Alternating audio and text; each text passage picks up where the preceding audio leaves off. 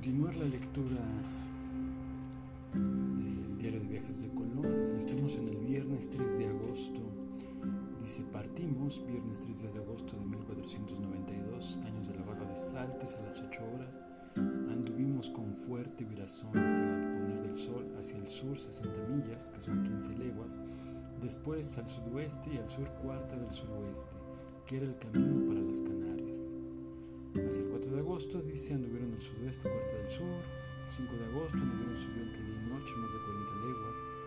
6 de agosto saltó o desencajóse el gobernario la calavera Pinta, donde iba Martín Alonso Pinzón, a lo que se creyó y sospechó por industria de un Gómez Rascón y Cristóbal Quintero, cuya era la carabela porque le pesaba ir a aquel viaje, y dice el almirante que antes que partiese habían hallado en ciertos de veces y grisquetas, como dicen a los dichos. Vídose allí el almirante en gran turbación por no poder ayudar a la dicha carabela sin su peligro, y dice que alguna pena perdía con saber que Martín Alonso Pinzón era persona esforzada y de buen ingenio. En fin, anduvieron entre día y noche 29 leguas. Ahí vemos cómo se van dibujando los problemas que se van a dar a lo largo del viaje. Martes 7 de agosto tornóse a saltar el gobernalle a la pinta y adobaron y anduvieron en demanda de la isla de Lanzarote, que es una de las islas de Canarias, y anduvieron entre día y noche 25 leguas.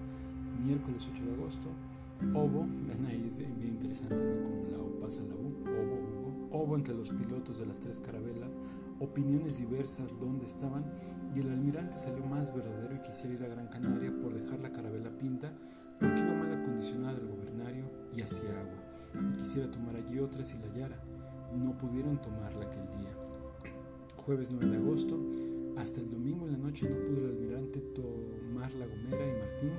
Alonso quedó sin ella en aquella costa de Gran Canaria por mandado del almirante, porque no podía navegar. Después tomó el almirante a Canaria o a Tenerife y adobaron muy bien la pinta con mucho trabajo y diligencias del almirante, de Martín Alonso y de los demás. Y al cabo vinieron a la Gomera, vieron salir gran fuego de la sierra de la isla de Tenerife, que es muy alta en gran manera. Hicieron la pinta redonda porque era latina. Tornó a la Gomera domingo a 2 de septiembre con la pinta adobada. Dice el almirante que juraban muchos hombres honrados españoles que en la Gomera estaban con doña Inés Peraza, madre de Guillén Peraza, que después fue el primer conde de la Gomera, que eran vecinos de la isla de Hierro, que cada año vían tierra al oeste de las Canarias, que es al poniente, y otros de la Gomera, afirmaran otro tanto con juramento. Un dato interesante es que en la redacción de la época, esto se puede ver tanto en los diarios de Colón como en las crónicas, pues tanto de Hernán Cortés como de pues la playa de la multitud de cronistas. Eh, por ejemplo, utilizan mucho este conector el que, que nos permite introducir eh, oraciones subordinadas que después fue el primer conde, que eran vecinos de la de Hierro, que cada año bien, y es interesante porque ahora lo consideramos como parte de una redacción barroca, eh, una redacción que puede resultar cansada y hasta confusa, en esa época muy común, probablemente también porque la lectura tenía otro ritmo distinto de, de nuestra época moderna. Dice aquí el almirante que se acuerda que estando en Portugal en 1484 vino uno de la isla de la Madera al rey a le pedir una calavera para ir a esta tierra que vía, el cual juraba que cada año la vía y siempre de una manera. Y también dice que se acuerda que lo mismo decían en las islas de los Azores y todos estos en una derrota y en una manera de señal y en una grandeza tomada pues agua y leña y carnes, y los demás que tenían los hombres que dejó en la Gomera el almirante cuando fue a la isla de Canaria a adobar la carabela pinta. Finalmente se hizo la vela de la dicha isla de la Gomera con sus tres carabelas, jueves a 6 de septiembre. Eh, partió aquel día por la mañana del puerto de la Gomera y tomó la vuelta para ir a su viaje.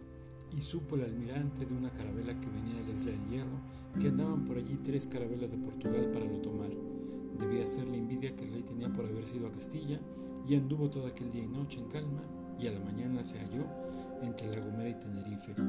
Es, es bien interesante en esta segunda fragata que dedicamos a estos diarios, que pues no avanza, no, no comienza como tal el viaje, con lo cual pues ahí podemos ver que no, no es simple sencillamente, ay, salieron y, ya llegaron a, a, lo que ahí llamamos América.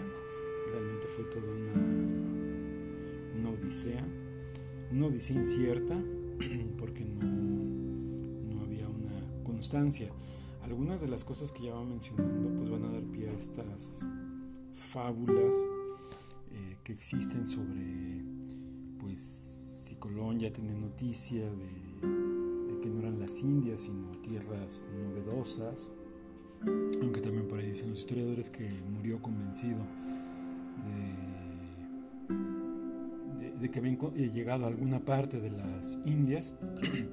Más adelante en sus diarios se deja ver que por lo menos si sabe que la gente que está viendo no no es gente común, él llega a pensar que, está, que ha encontrado el, el paraíso. Pues esta es la segunda fragata que dedicamos a este tema. Buenas 24 horas, les habla Benjamín García.